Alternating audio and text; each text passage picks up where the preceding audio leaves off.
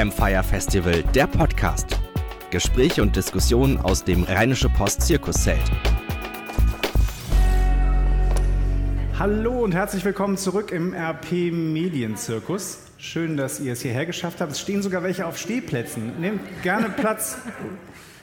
Oder bleibt stehen. Auf jeden Fall, es wird cool hier, bleibt gerne im Zelt. Ähm, ich habe vor euch allen massiv Respekt, weil ihr bei diesem Wetter nicht im Freibad sitzt, sondern hier bei uns auf der Wiese beim Campfire. Ich freue mich darüber total. Und es gibt einen Trost für uns alle. Wir reden zumindest jetzt gleich über Freibäder. In a way. Ähm, meine Kollegen Helene Pawlitzki und Arne Lieb aus der Düsseldorfer RP Lokalredaktion haben einen ganz tollen Podcast. Und der heißt Rheinpegel. Einmal die Woche reden die beiden über alles, was die Landeshauptstadt bewegt. Das ist manchmal ernst, das ist manchmal sehr lustig und es ist immer sehr, sehr spannend. Und heute haben Sie das Thema mitgebracht, was in diesem Sommer wahrscheinlich die Düsseldorfer am meisten auf die Palme gebracht haben dürfte und was auch international Schlagzeilen gemacht hat. Na, sagen wir national, ne? oder war es auch international? Hm, wir wissen nur von national, aber wir weiß. wissen nur von. Es gibt keine Hinweise auf internationale weiß, was die Schlagzeilen. chinesischen Zeitungen geschrieben haben. Genau. Über unser schönes Rheinbad. Es geht um das Rheinbad und da sind wir wieder beim Eingang und äh, den Freibädern und so weiter. Also die Vorfälle im Rheinbad und was kann Düsseldorf, was kann Deutschland daraus lernen? Die beiden haben spannende Gäste, nämlich die NRW-Staatssekretärin für Integration, Serap Gouler, und den Chef des Deutschen Journalistenverbandes, Frank Überall. Äh, ich bitte euch jetzt um einen fetten Applaus für die beiden und ihre Gäste und eine Live-Episode vom Rheinpegel. Vielen, vielen Dank. Danke. Bevor wir loslegen, bei so einer Live-Aufzeichnung äh, von einem Podcast gibt es ein paar Dinge, da brauchen wir ganz dringend eure Unterstützung. Wer von euch kennt den Rheinpegel schon oder kannte den schon vor diesem Festival? Okay, schon mal so ein paar, das ist schon mal gut. Ähm, deswegen machen wir jetzt gleich eine kurze Übung. Das Erste, was ihr machen müsst, ist unbedingt eure Handys rausnehmen. Das ist jetzt sehr wichtig. Und in euren, auf euren Handys einmal die Podcast-App öffnen und da den Rheinpegel suchen und dann diesen Button mit dem Wort Abonnieren drücken. Das ist sehr, sehr, sehr wichtig. Und wenn ihr das gemacht habt, wäre es cool, wenn ihr den Ton leise macht. Und dann kommt jetzt gleich eine Anmoderation des Themas und ein Jingle. Und wenn dieser Jingle verklungen ist, brauchen wir einen ganz kräftigen Applaus von euch. Ihr habt ja gerade schon bewiesen, dass ihr das könnt. Wir üben das jetzt aber nochmal. Bla bla bla bla Anmoderation und jetzt kommt der Jingle. Rheinpegel, Kommt einem irgendwie bekannt der vor. Düsseldorf-Podcast der Rheinischen Post. Und jetzt!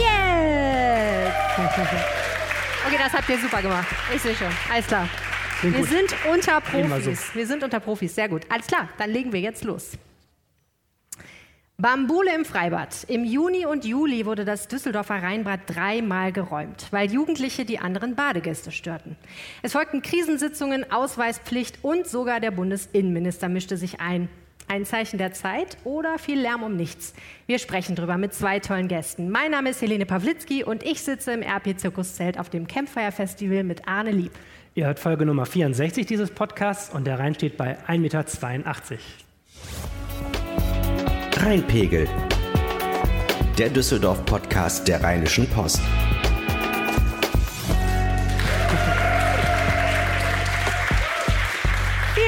Dank und herzlich willkommen im RP-Zirkuszelt auf dem Campfire Festival 2019. Wir fühlen uns sehr geehrt, dass wir zum zweiten Mal hier sein dürfen mit dem Rheinpegel. Du warst letztes Jahr nicht hier, ne? Nein, leider nicht. Ich war im Urlaub. Okay, das wird äh, eine interessante Erfahrung für dich. Ich habe mich extra schick gemacht und Arne hat sich äh, inhaltlich vorbereitet. Danke. Und, äh, wir sprechen heute über ein Thema, was die Düsseldorfer stark bewegt hat in diesem ganzen Sommer. Genau. Äh, ich bin schuld, deswegen erkläre ich dir kurz warum. Ja. Ähm, du warst im Urlaub. Ich, mir fiel äh, es anheim, diesen Podcast hier vorzubereiten. und ähm, die Aufgabe war, ein Thema zu finden, was erstens zu unserem Podcast passt. Äh, der Rheinpegel ist ein Podcast, der sich äh, in jeder Woche mh, mit dem Geschehen in Düsseldorf beschäftigt. Wir seit mehr als einem Jahr reden wir darüber, was die Stadt bewegt Ja. und was uns in der Lokalredaktion bewegt. Und die zweite Aufgabe war, es musste was sein, das zu diesem Festival passt. Das Campfire Festival ist ein Festival für Journalismus und eine bessere Gesellschaft. Und dann hatte ich zwei Ideen. Die eine war, wir machen den Test, äh, welches Eis aus Düsseldorf ist am besten. Wäre aber interessant gewesen, das auf eine Stunde Geht im Lokalen immer und Ja. wäre super gewesen. Ja, und die andere Idee war ziemlich naheliegend das Rheinbad aus zwei Gründen. Erstens, äh, kein anderes Thema hat Düsseldorf so sehr in die Schlagzeilen gebracht, glaube ich. In, ich weiß es nicht, in diesem Jahr, vielleicht auch in den letzten Jahren, äh, zumindest was so die mhm. Explosivität angeht. Und das Zweite ist, dieses Thema hat unfassbar viele Fragezeichen. Also jetzt, die Sommerferien sind zu Ende, der, der, der Sommer ist noch nicht so richtig zu Ende, aber ähm, es, es, gibt eine Menge Dinge, über die man reden muss, über ja. die, die, Vorfälle und auch über die Berichterstattung. Und ich glaube, das äh, wird eine sehr spannende Stunde hier. Ja, auf jeden Fall. Wir müssen kurz erklären, wer wir eigentlich sind und warum wir das hier machen dürfen.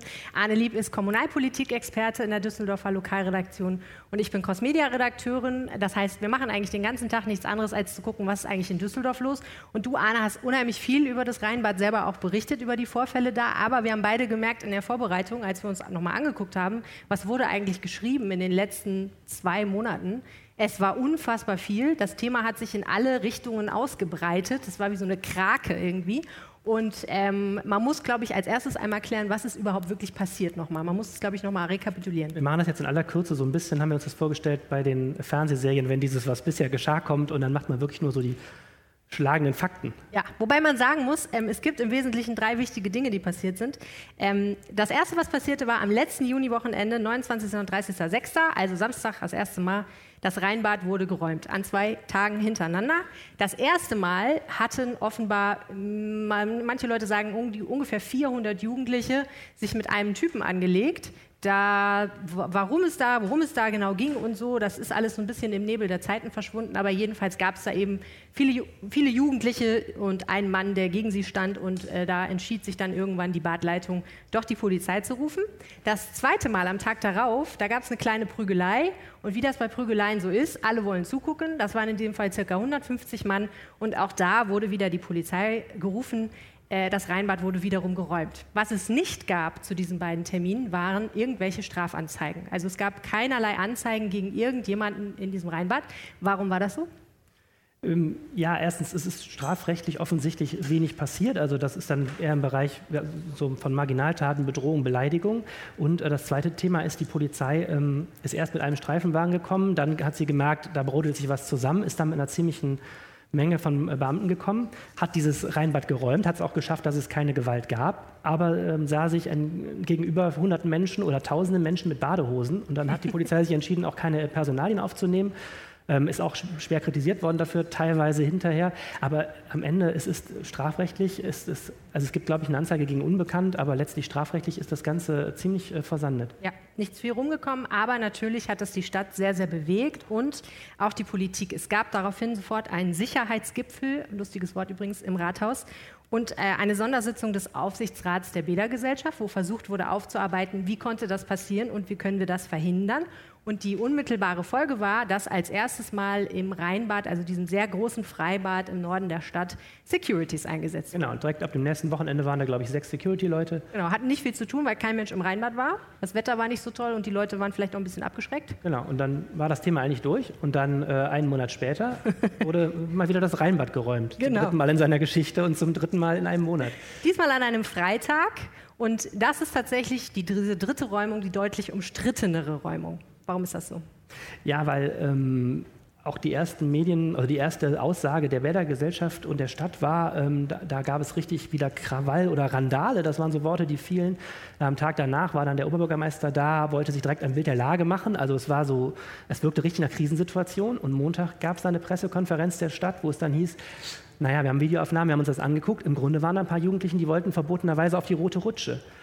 Und so, damit hatte sie es aber fast auch. Es ja. gab dann einen Jugendlichen, der hat auch eine Anzeige dann kassiert, eine deutsche Staatsbürgerschaft und nigerianische. Mhm. Ähm, der ähm, hat äh, offensichtlich eine Bademeisterin bedroht, aber es mhm. war kein Geschehen, wo so zumindest sagten hinterher die Verantwortlichen, in irgendeiner Weise jetzt einen Grund gab, schon wieder tausende Menschen aus einem Freibad zu, zu räumen. Ne? Ja, ähm, wie und viele Leute das waren, die da überhaupt Randale gemacht haben, ist auch so nicht so ganz so klar. Am Anfang war von 60 die Rede, aber das haben dann die Leute, die es wissen müssen, weil sie das also Video gesehen haben, schnell revidiert. Ich habe sehr viel über diese Sache recherchiert und ich finde diese gesamten Mengenangaben, du sagtest auch ja. 400 Jugendliche gegen einen ja. Mann. Also erstmal waren es ein paar Jugendliche gegen einen Mann, viele Zuschauer und gefühlte Schätzung von Leuten, die dazu kamen, dabei waren. Also es ist ähm, ein Wahn, also ich sagte viele Fragezeichen, es sind in Wahrheit noch viel mehr Fragezeichen. Ja, auf jeden Fall. Und auch übrigens, wer dort eigentlich ähm, an diese, bei dieser dritten Räumung die Probleme verursacht hat, ist weiter unklar, denn am Anfang wurde davon gesprochen, dass das sehr wahrscheinlich nordafrikanischstämmige Beda, Der Chef der Bäder-Gesellschaft hat das gesagt. Genau.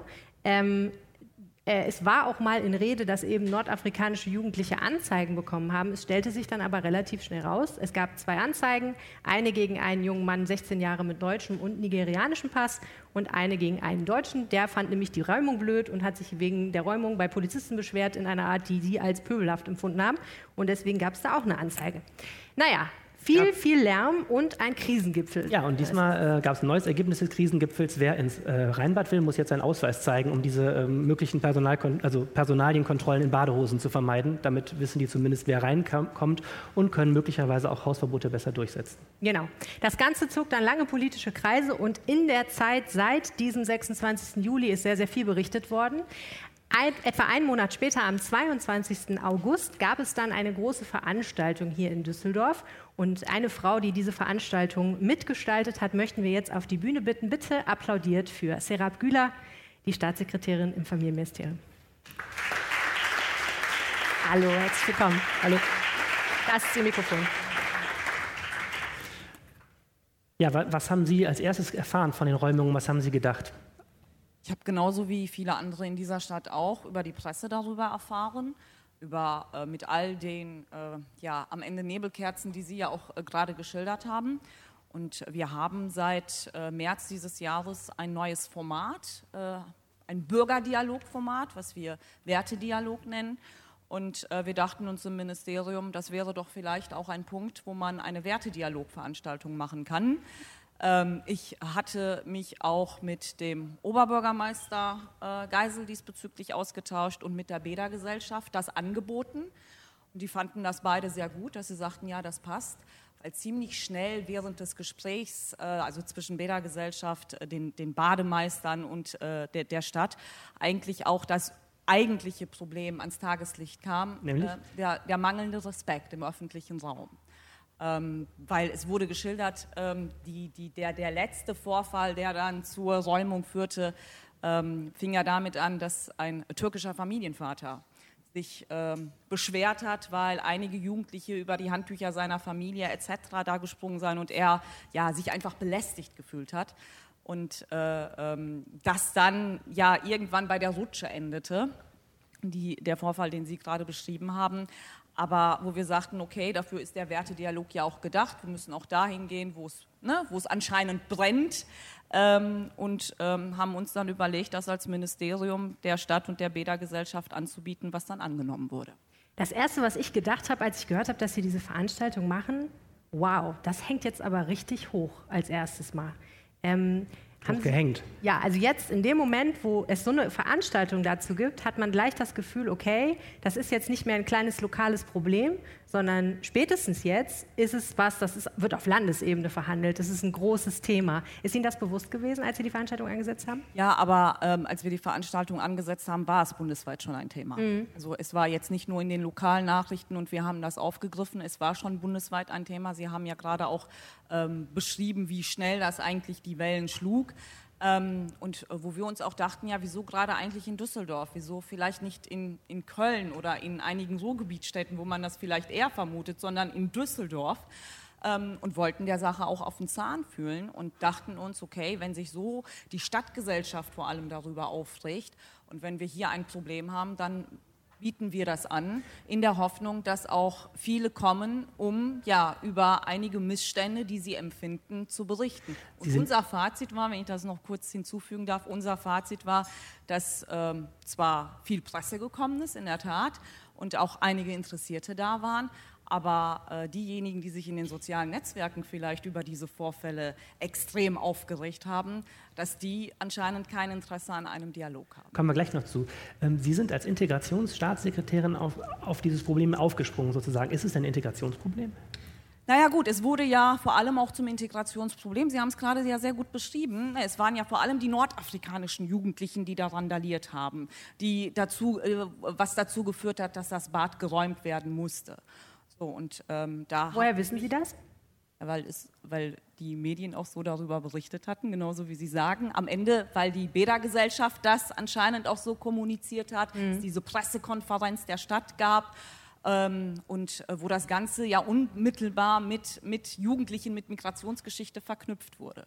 So, und für mich bedeutet Integration vor allem auch Respekt, aber auch das Einhalten von Regeln wo ich sagte, gut, wenn es ein Problem ist, was vor allem von Jugendlichen mit Migrationsgeschichte, so wie die Berichte zu der Zeit fast einstimmig äh, übermittelt worden sind, dann ist es äh, auch ein Thema, nicht ausschließlich, aber auch vor allem ein ordnungspolitisches, aber auch ein Thema für die Integration. Dann sollten wir uns vielleicht darüber mal austauschen. Ja, und am Ende blieb dann aber nicht mehr viel von Jugendlichen mit ja. Migrationsgeschichte. Und ja. das war auch eine Erkenntnis. Mhm. Dieses Thema Respekt wird gerade unheimlich viel gesagt. Sie haben bei dem Wertedialog ja auch dieses Beispiel genannt. Wir hatten ja in Düsseldorf eine Autofahrerin, die war in einem Stau, weil ein, ein, ein Unfall vorher passiert war und hat sich dann furchtbar aufgeregt, dass sie stehen bleiben musste. Da ist dann hinterher ein Motorradfahrer gestorben bei dem Unfall. Ähm, kann man auch sagen, dass die keinen Respekt hatte vor der Arbeit von, von Rettungskräften. Andererseits ist dieses Thema so global. Was macht man denn, damit die Menschen wieder Respekt haben? Kann man da irgendwas tun? Ja, also um, um das Beispiel vielleicht noch mal kurz aufzugreifen, das war das Beispiel, was uns auch wichtig war und auch mir, das im Wertedialog, was wir veranstaltet haben, auch deutlich zu machen.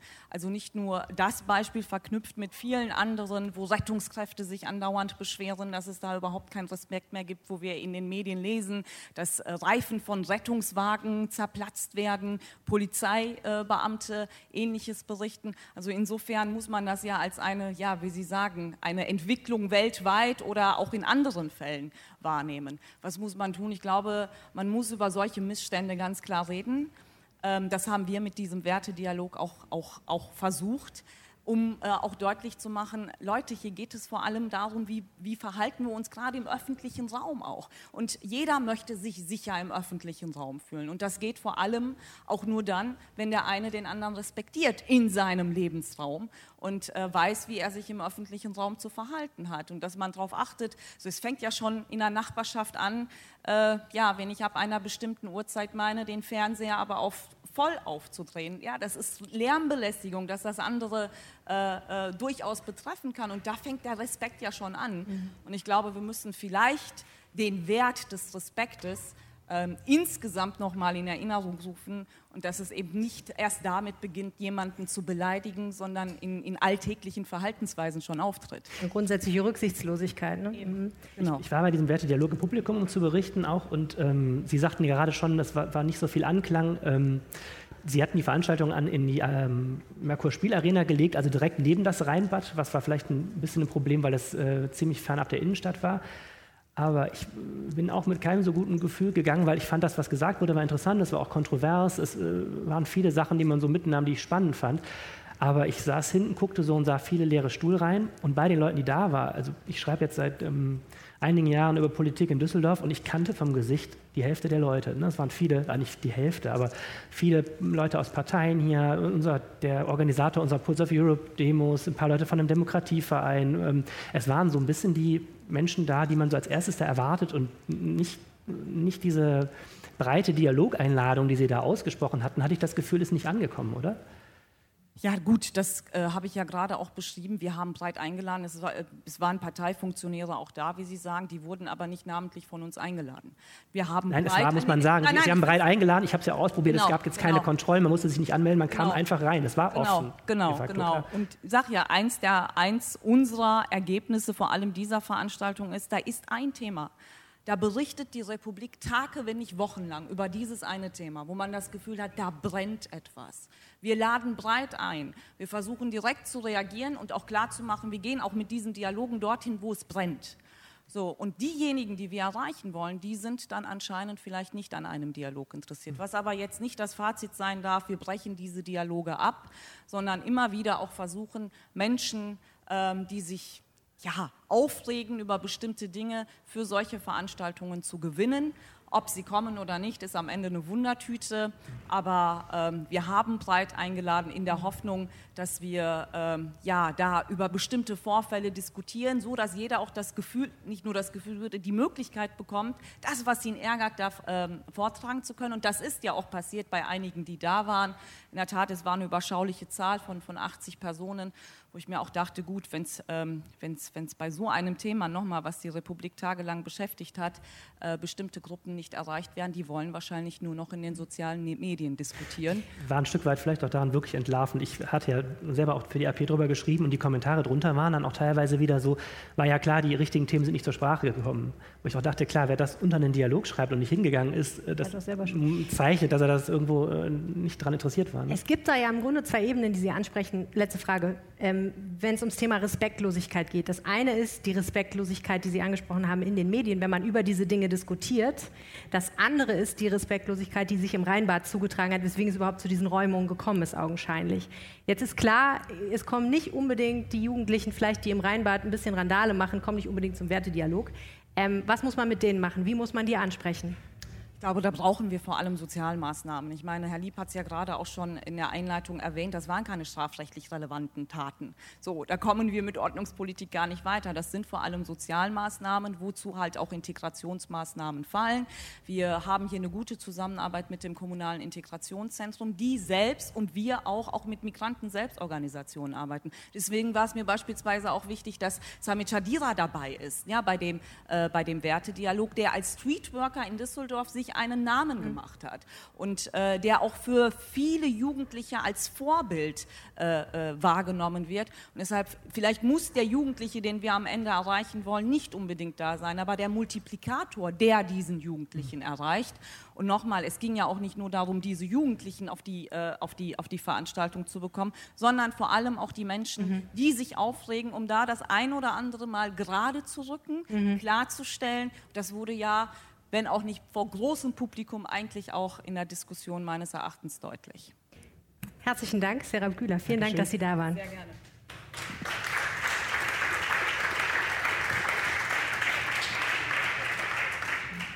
Wir haben es gerade schon gehört, nach der dritten Räumung, äh, ich möchte jetzt nicht sagen, ging die Randale im Netz weiter, aber es, es, wurde auf jeden Fall weiter turbulent und es hat vor allen Dingen für Düsseldorf auch politisch einiges bedeutet, aber auch bundesweit. Ja, bei der, ähm, bei der Randale ging sie weiter. Vor allem bei der Randale war interessant, wie sie anfing. Also als samstagsabends das erste Mal ähm, dieses Bad geräumt worden war. Also wir sind mit der Berichterstattung darüber, ähm, der ersten Berichterstattung fast gar nicht hinterhergekommen gegen die ähm, Wertungen und äh, die Instrumentalisierung, die politisch da stattfanden. Ne? Ja. Sonntags mittags war es eine Integrationskrise schon. Da wusste ähm, wirklich auch jetzt von den Leuten, die sehr nah dran sind, auch journalistisch wirklich noch niemand mehr als die erste Aussage der Polizei, weil das ja auch noch am Wochenende abends mhm. war. Ne? Es waren ja keine äh, es gab keine Bilddokumente und, und, Videodokumente erstmal. Es gab keine Journalisten, die zufällig vor Ort waren. Es gab ja nur eine Aussage des Polizeisprechers ja. und trotzdem gab es gleichzeitig schon echt eine gefühlte deutschlandweite Empörung. Ne? Ja, und in Düsseldorf gab es auch, ein, also vielleicht muss man kurz sagen, äh, Bundesinnenministerium hat sich zu Wort gemeldet und die Ausschreitungen verurteilt. Das fand ich ganz hilfreich. Nicht wahr? Sehr gut, dass Ausschreitungen verurteilt werden.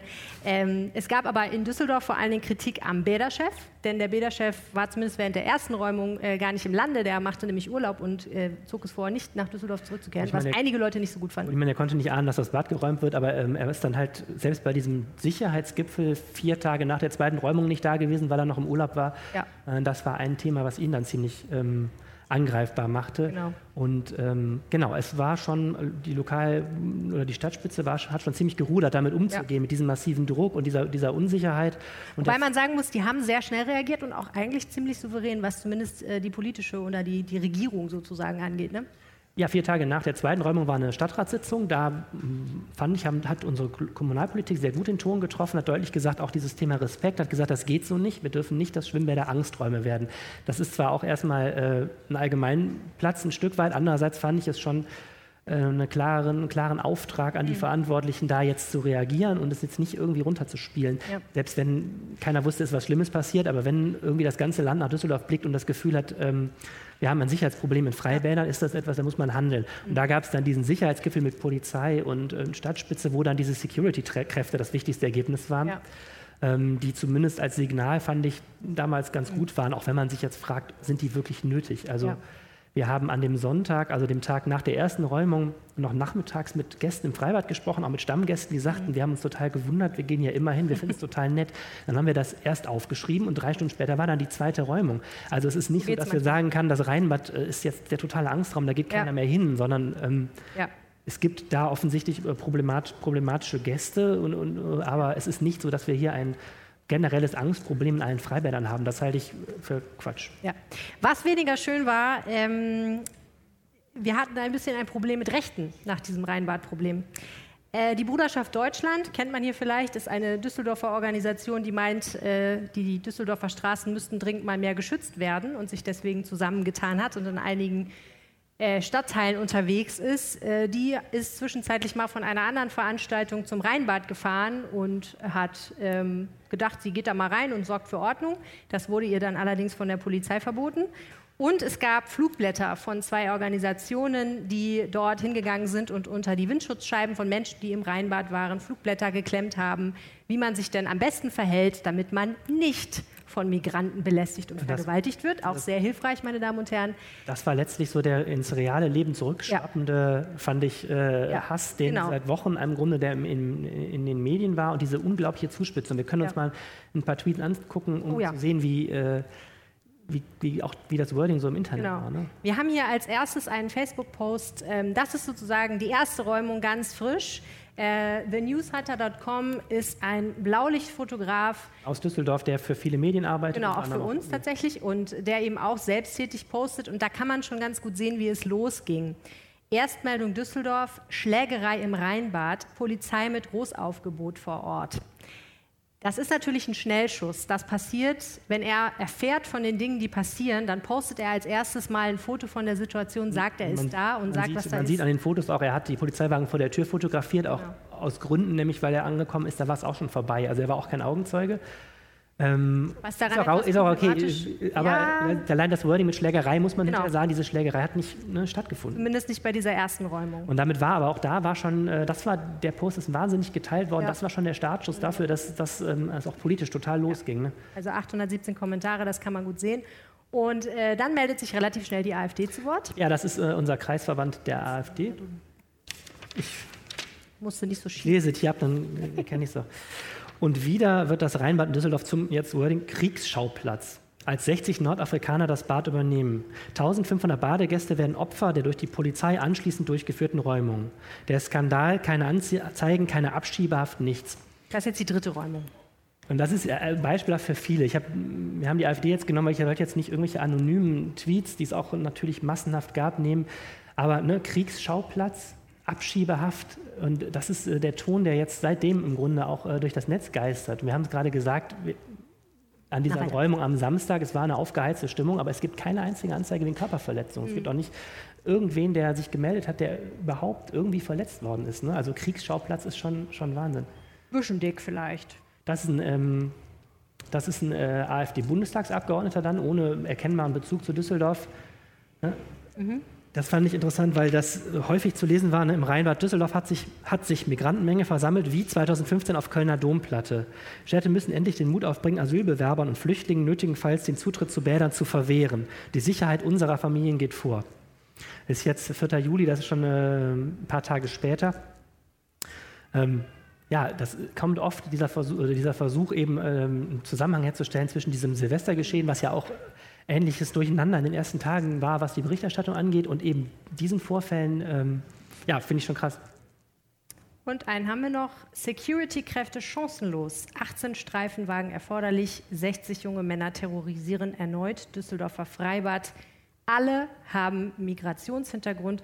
Ein Bildposting von Professor Dr. Jörg Meuthen, ebenfalls von der AfD, der Bundessprecher, da gibt es noch einen langen Text, der dazugehört, der ähnlich äh, vom Ton ist. Das ist nach der, am Tag nach der dritten Räumung.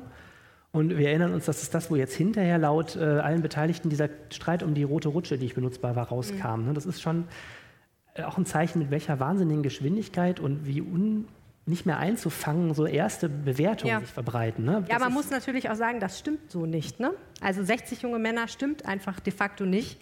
Und alle haben Migrationshintergrund, weiß kein Mensch. Ja. Weil selbst wenn das ist eine sehr gute Frage. Und wenn wir das wüssten, äh, könnten wir anders diskutieren. Wir wissen es nicht. Es ist, es ist unklar. Nein, weil es, weil es keiner weiß, weil es gab keine Kontrollen, die man, äh, die, also keiner hat festgestellt, also wie viele es waren, weiß ich gar nicht, ob es irgendjemand wirklich weiß, wie viele Leute bei der dritten Räumung im Rheinbad randaliert haben.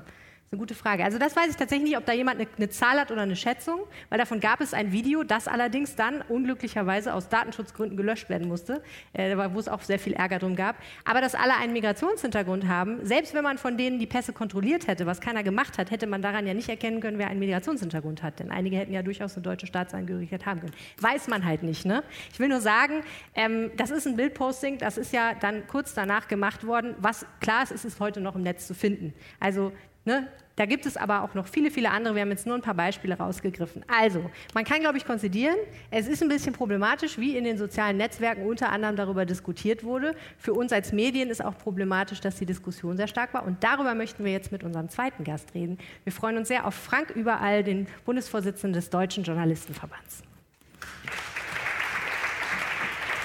Schön, dass du da bist. Herzlich willkommen. Wie hast, darf ich dich, wir duzen uns, ne? Wie hast du die Diskussion wahrgenommen um diese Rheinbad-Vorfälle? Du bist ja Kölner. Wie guckt man denn von Köln aus auf dieses Düsseldorfer Problem? Wie guckt man von Köln auf Düsseldorf? Ja, schwieriges Thema. Nein, aber äh, um mal ernst zu bleiben. Äh, es war eine sehr aufgeheizte Situation, wo es Informationen gab von vermeintlich privilegierten Quellen, also Polizei, Stadtverwaltung, wo man erstmal davon ausgehen musste, ja, es war eine klar definierte Gruppe, nämlich eine Gruppe von Schwarzafrikanern. Dass sich das später relativierte, dass das später wohl auch so gar nicht gestimmt hat, war natürlich zu diesem Zeitpunkt schon eine extreme Überraschung, weil dass sich jemand so weit raustraut und eine solche Etikettierung vornimmt, als privilegierte Quelle, mhm. wo wir als Journalistinnen und Journalisten, ihr habt schon gesagt, es war halt nicht zufällig jemand vor, vor Ort. Die Privilegierte Quelle müssen wir, glaube ich, kurz erklären. Das bedeutet, äh, Journalisten gehen erstmal davon aus, es stimmt. Man muss keine zweite Quelle finden, um das zu bestätigen, was Richtig, die Polizei sagt. Dazu, genau, dazu mhm. zählt beispielsweise die Polizei, weil die Polizei eben auch nicht lügen darf in der Öffentlichkeit. Und ähm, wir als Journalistinnen und Journalisten in jedem Studium, in jeder Ausbildung halt auch lernen, dass man sich darauf besonders verlassen darf. Da sagen wir als Deutscher Journalistenverband mittlerweile auch, nee, auch Polizeimeldungen muss man jetzt mittlerweile häufiger hinterfragen. Mhm. Das war früher seltener so, aber manchmal hat man den Eindruck, dass entweder Schludrigkeit im Spiel ist oder letzten Endes auch Politik gemacht wird. Und wir haben ja auch eine große Streitigkeit, auch gerade hier in Nordrhein-Westfalen, gerade darüber, ob man grundsätzlich sozusagen ausliefern soll, was der Hintergrund von mutmaßlichen Täterinnen und Tätern ist. Das ist ja heftig umstritten. Aber hier ist es eben sozusagen im vorauseilendem Gehorsam langsam, sehr schnell gemacht worden. Ja, was man fast schon, wenn es bösartig gemacht worden ist, als Rassismus bezeichnen kann. Lassen Sie uns darüber mal kurz reden, denn tatsächlich, es gibt ja einen neuen Erlass aus dem NRW-Innenministerium, der sagt, ähm, die Polizei in NRW soll jetzt in jeder Pressemitteilung bei Straftaten sagen, welche Nationalität die Täter haben, wenn es bekannt ist. Das ist tatsächlich auch etwas, was zum Teil offenbar auf diese Diskussion um das Rheinbad zurückgeht. Was sagt denn der Journalistenverband dazu? Denn äh, das wirft ja eine ganze Reihe von neuen Problemen auf eigentlich. Ne? Ja, in der Tat, ich halte das für absoluten Unsinn. Der Pressekodex, der für die Printmedien gilt und für deren Online-Ableger, der sagt, es wird dann erwähnt, wenn es einen klaren Zusammenhang gibt. Die Gegner sagen dann oft, mein Gott, es gibt doch nie einen Zusammenhang. Doch, kann es geben. Und auch in der Vergangenheit haben wir den ja nicht ausgeblendet. Es wäre keiner auf die Idee gekommen, beispielsweise die italienische Mafia nicht auch als solche zu kennzeichnen und auch zu bezeichnen in der Berichterstattung. Mhm. Wenn es eine entsprechende Gruppierung gibt, die klar zuzuordnen ist, dann würde darüber auch entsprechend berichtet werden. Mhm. Das war ja auch das Problem auf der Domplatte, wo der Verdacht im Raum stand, dass es ein Phänomen, das es im arabischen Raum gibt, Tamarosh Garam, ich habe es wahrscheinlich jetzt falsch ausgesprochen, aber Massenvergewaltigungen, dass das hier importiert wird. Das ist ja eine reale Frage, die man aufwerfen kann, die sich so auch nicht bestätigt hat, aber die kann man ja diskutieren. Dafür braucht man die Informationen, das ist mhm. korrekt. Aber jetzt einfach grundsätzlich das auszuliefern, wenn jemand einen Ladendiebstahl begeht, wenn jemand irgendwas anderes macht, dann müsste man eigentlich auch so weit gehen, auch bei Deutschen nochmal genau hinzuschauen, woher kommt diese Person eigentlich. Mhm. Man kann auch, wenn man beispielsweise dann Religion, Muslime dort äh, charakterisieren würde, ja, dann könnte man auch fragen, ist es ein evangelischer oder katholischer oder um das ein bisschen aus der Lächerlichkeit rauszunehmen, bei Wirtschaftsdelikten ist es durchaus schon interessant, ob jemand der Scientologenkirche angehört. Also es gibt mhm. durchaus manchmal Zusammenhänge, wo das eine Relevanz hat, wo das eine Rolle spielt. Das aber sozusagen grundsätzlich auszuliefern, das spielt denen in die Karten, die damit Politik machen wollen. Und das finden wir am ganz rechten Rand Das finden wir aber auch bis ins Bundesinnenministerium. Der Staatssekretär Krings, der aufgrund der Ereignisse im Rheinbad gefordert hat, dass es schnellere Abschiebungen geben muss, dass ähm, dort eben sozusagen die Abschiebungsstrafe auf dem Fuß folgen müsste. Für wen denn? Wir sind im Rechtsstaat. Wir haben ja. gerade festgestellt, es gibt so gut wie keine Anzeigen. Ohne Anzeigen kein Verfahren, keine Verurteilung, also auch keine Zwangsabschiebung. Aber machen wir, es mal, machen wir es mal einmal konkret fürs Rheinbad, was jetzt die Nationalitätennennung angeht. Gesetzt den Fall, es wäre so gewesen, dass nach der ersten, zweiten oder dritten Räumung tatsächlich klar gewesen wäre, das Gros der Menschen, die da Randale gemacht haben, sind, was weiß ich, aus Australien. Ähm, Wann wäre der Punkt erreicht, wo man als A Redaktion oder B Polizeipressestelle, die sich ja auch an den Pressekodex halten sollte, sagt, welche Nationalität die Täter haben? Also wann kann man eigentlich entscheiden, dass es einen inhaltlichen Zusammenhang gibt? Muss es dafür mehrere Fälle geben? Müssen die Fälle besonders extrem sein? Muss klar sein, die machen das, weil man das in Australien halt so macht? Letzter, letzteres, beziehungsweise nicht, dass man das so macht, wenn es eine klar identifizierbare Gruppe ist. Wenn es beispielsweise jetzt nur Menschen türkischer Herkunft sind, arabischer Herkunft sind, holländischer Herkunft sind, kann ja auch passieren, ne? dass sie das irgendwie sonst sich meistens äh, ihren Joint ziehen und dann plötzlich mit dem vielen Bier in der Hitze nicht klarkommen. Nein, es gibt natürlich Situationen, wo eine Gruppe eine Gruppendynamik entwickelt, die dann problematisch ist. Und das können alle möglichen Gruppen sein. Und wenn das mit einer solchen Gruppe passiert, ganz gleich wer, ob es ähm, Kölner Punker sind oder ob es ähm, Düsseldorfer Hausfrauen sind. Wenn das oder Schalker. passiert, oder Schalker. Äh, wenn das passiert, dann ist das natürlich auch gesprächswertig, damit man auch darüber nachdenken kann, gesellschaftlich darüber debattieren kann, was, wo kann man ansetzen. Wir haben es bei Serap Güler ja gerade gehört, Stichwort Sozialarbeit.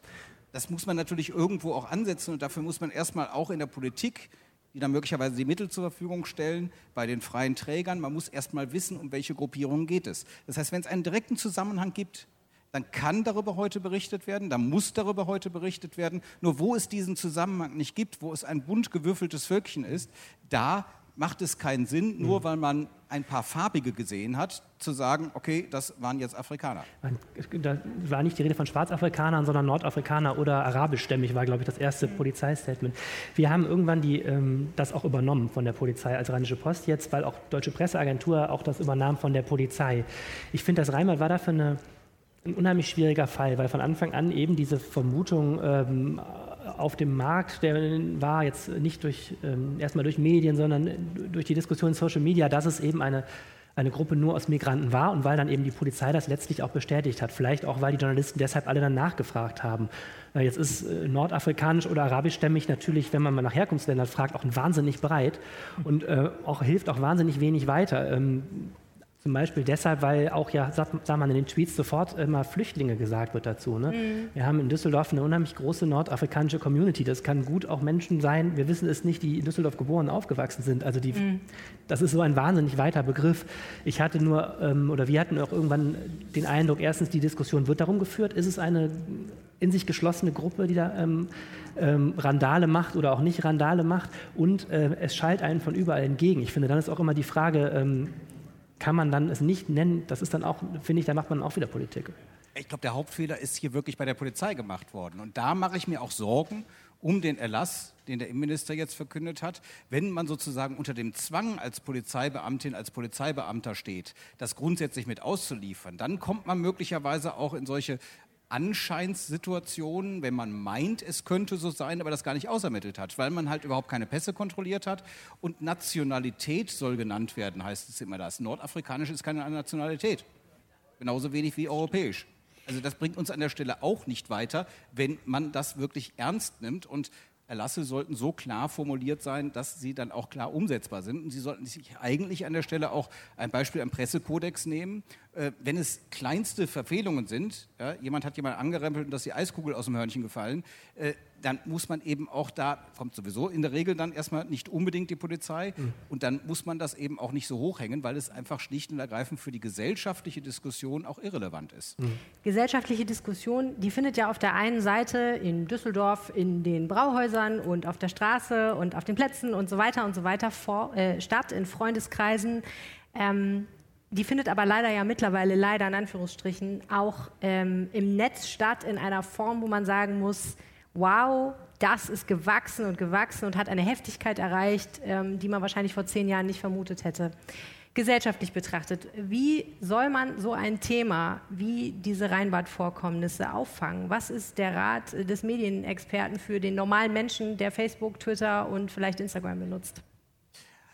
Also erstens sich nicht selbst vergiften lassen durch diese Stimmung. Ähm, ich bringe mal gerne ein Beispiel. Früher in der Kneipe gab es diese verrauchten Hinterzimmer und da gab es so hübsche Stammtischwimpel. Und was man da gehört hat, das war zum Teil auch heftig. Gab es auch mal eine Fernsehserie drüber, Ekel Alfred. Also das war zum Teil auch heftig. Ja, jetzt haben wir das auf einer breiteren Bühne. Von uns ist da damals keiner in das Hinterzimmer reingegangen. Wir haben hin und wieder, wenn die Tür aufging, da mal zugehört, haben die Augen verdreht und gesagt, wollen wir nichts mit zu tun haben. Das haben wir heute am digital verlängerten Stammtisch in den sozialen Netzwerken. Mein Gott, das darf es auch geben, solange es keine Mordaufrufe sind, solange es nicht mhm. extrem hassgetragen ist. Auch das gehört zur Gesellschaft. Das müssen wir aushalten. Ja. Jetzt kann man zwei Strategien wählen. Entweder sich da ein Stück weit einfach fernhalten oder an der einen oder anderen Stelle, wo es auch Menschen gibt, die durchaus ein Anliegen haben, die ein subjektives Unsicherheitsgefühl beispielsweise haben, mit denen auch zu diskutieren. Und ich finde, letzteres ist zwar unglaublich anstrengend und man muss auch genau unterscheiden, wer sind diejenigen, die wirklich diskutieren wollen und die anderen, die das eben nicht wollen, mhm. die einfach nur noch ihre Parolen absondern wollen, die einfach nur beschimpfen wollen. Auch die gibt es. Das muss man fein unterscheiden und mit denen, die dann noch ansprechbar sind, eben ins Gespräch kommen. Und wir müssen nochmal gesamtgesellschaftlich auch darüber nachdenken, was für, tun wir für diejenigen, mhm. die tatsächlich soziale Probleme haben. Also da brauchen wir mehr Sozialarbeit, die auch gerade junge Menschen mit an die Hand nehmen. Mhm. Und man muss sich ja auch vorstellen, was macht das mit denen, die tatsächlich einen Migrationshintergrund haben und die ständig mit solcher Berichterstattung oder zumindest mit solchen Kommentaren im mhm. Netz konfrontiert werden ja, die muss man auch ein Stück weit davor schützen. Es sind Menschen, verdammt nochmal. Und diese Menschen müssen auch in irgendeiner Weise erkennen, dass sie in dieser Gesellschaft gewünscht sind. Friedliebende Menschen, die niemals irgendwo jemanden zusammenschlagen würden, ein Freibad zum Kriegsschauplatz machen würden oder anderes. Manche von denen sind aus Kriegsgebieten geflohen. Die wissen, was wirklich Krieg ist. Ich wollte gerade sagen, wir hätten jetzt noch Zeit für zweieinhalb Fragen aus dem Publikum. Haben Sie Interesse, ans Mikrofon zu treten? Dann müssten Sie einmal dieses Mikrofon benutzen, was da in der Mitte steht, weil wir zeichnen das ja auf und die Hörer am äh, Radio, hätte ich jetzt was gesagt, können Sie nicht hören, wenn Sie nicht ohne, wenn es ohne Mikrofon ist. Stellen Sie sich doch bitte kurz vor und dann stellen Sie gerne Ihre Frage oder sagen Sie, was Sie sagen wollen. Diplom-Ingenieur, ich brauche aber einmal hochdrehen, sonst kann man Sie nicht hören. Arbeiter, um in einem Freibad mich vernünftig zu verhalten, das ist ja albern. Sie brauchen keinen Sozialarbeiter? Nee, aber ich sage mal, was er da gerade fordert, braucht doch keine Auseinandersetzung in einem Freibad, wo ich sage, halt, da gehe ich hin zum Baden. Fertig. Das muss ich doch nicht auch, mit den Leuten das ich auch nicht gesagt. Die haben sich an die Regeln da zu halten und das war's.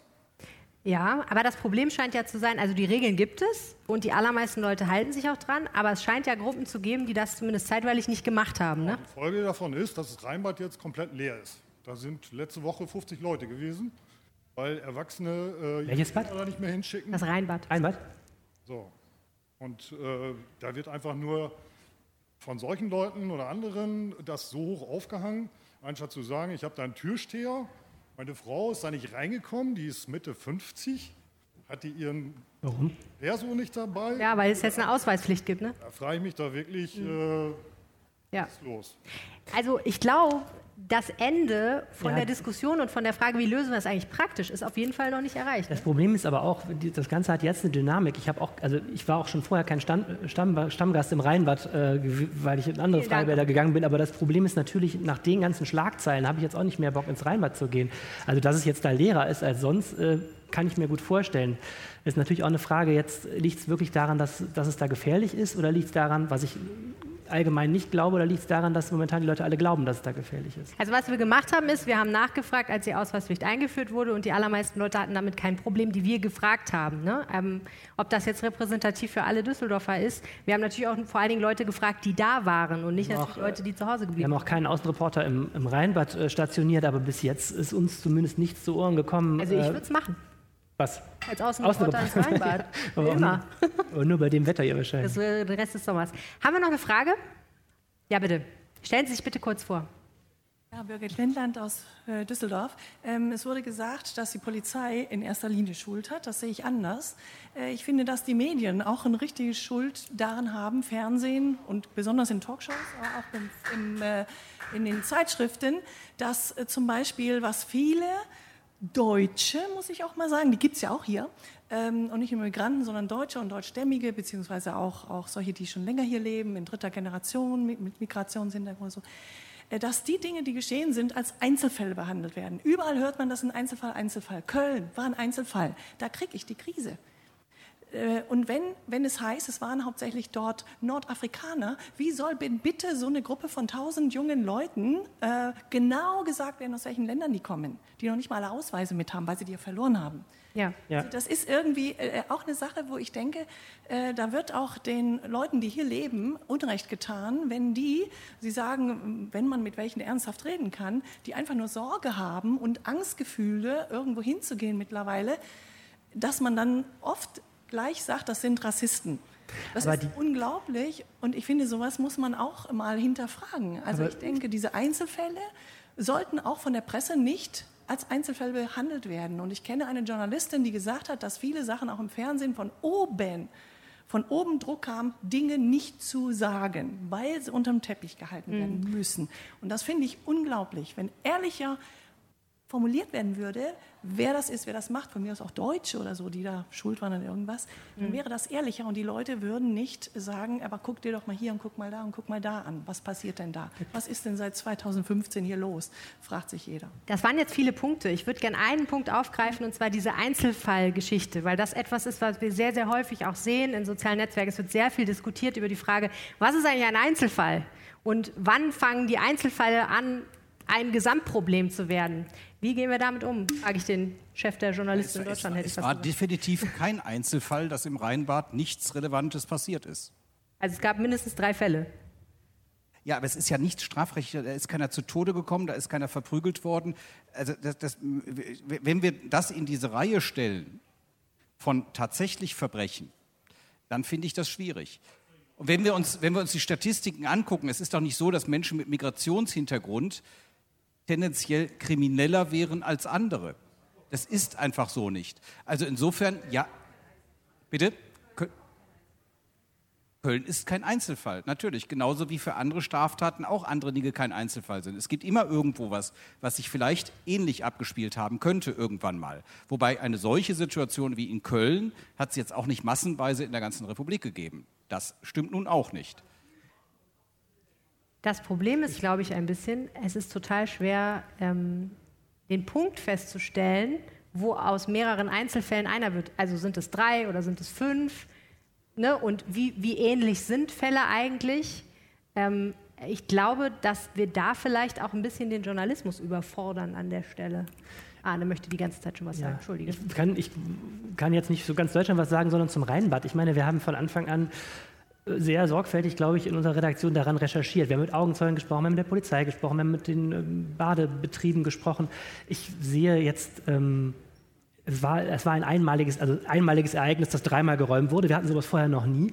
Äh, ich habe keine Erkenntnisse, dass das ständig so ist, dass es da Probleme in den Freibädern gibt. Also weder als Freibadbesucher noch, ähm, noch mit unseren Gesprächen. Deswegen ähm, bin ich dann etwas schockiert, was daraus gemacht wird. Ich sehe nicht, dass wir einen Kriegsschauplatz in unseren äh, Freibädern haben, auch wenn es da, wenn ich nicht negiere, dass zum Beispiel dieser Bademeister bei dem bei dem Wertedialog schon auch drastische äh, Ereignisse geschildert hat, die ihm da jetzt passiert sind.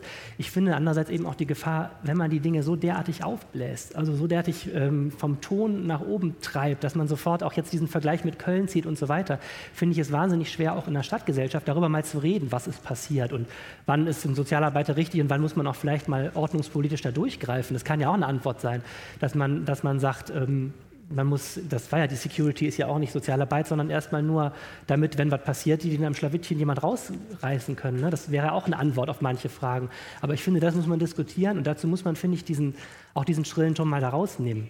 Ja, was wichtig ist mir noch, ist, äh, natürlich ist nicht jeder, der Angst hat, irgendwo hinzugehen oder Sorge hat, äh, ein Rassist. Das ist klar. Darum geht es nicht, sondern es geht um die Frage, ähm, wie, was können wir eigentlich dagegen machen, dass manche Menschen in der Gesellschaft nicht mehr das Gefühl haben, in Düsseldorf nicht mehr das Gefühl haben, sie können zu jeder Zeit überall hingehen. Wir müssen jetzt an dieser Stelle mal Schluss machen, denn gleich kommt noch ein weiteres tolles Panel. Wir hoffen sehr, Sie bleiben alle dafür. Ähm, das war der Rheinpegel für diese Woche. Herzlichen Dank, dass Sie hier waren. Wenn Sie ihn noch nicht abonniert haben und Ihnen hat gefallen, was Sie jetzt gehört haben, freuen wir uns sehr, wenn Sie es tun. Das hilft uns ungemein, weil jeder, jeder Abonnent hilft uns dabei, dass dieser Pegel, dieser Rheinpegel, dieser Podcast noch anderen Leuten weiterempfohlen wird für alle Menschen, die uns hören und uns noch was sagen wollen. Ihr könnt uns kontaktieren. Ja, ganz klassisch über E-Mail an düsseldorf mit ue at rheinische-post.de rheinische oder über Twitter at Arne Lieb oder at Helene Pawlitzki. Oder ihr könnt uns anrufen über unseren Anrufbeantworter 0211 976 34164 und vielleicht spielen wir eure Nachricht dann ab. Genau, sprecht uns auf den Anrufbeantworter. Vielen herzlichen Dank an unseren Gast Frank Überall. Vielen Dank an unser Publikum. Bitte noch einen Applaus zum Abschluss. Hm. Dankeschön. Viele Texte und Bilder vom Campfire Festival gibt's auch auf zeitgeist.rp-online.de.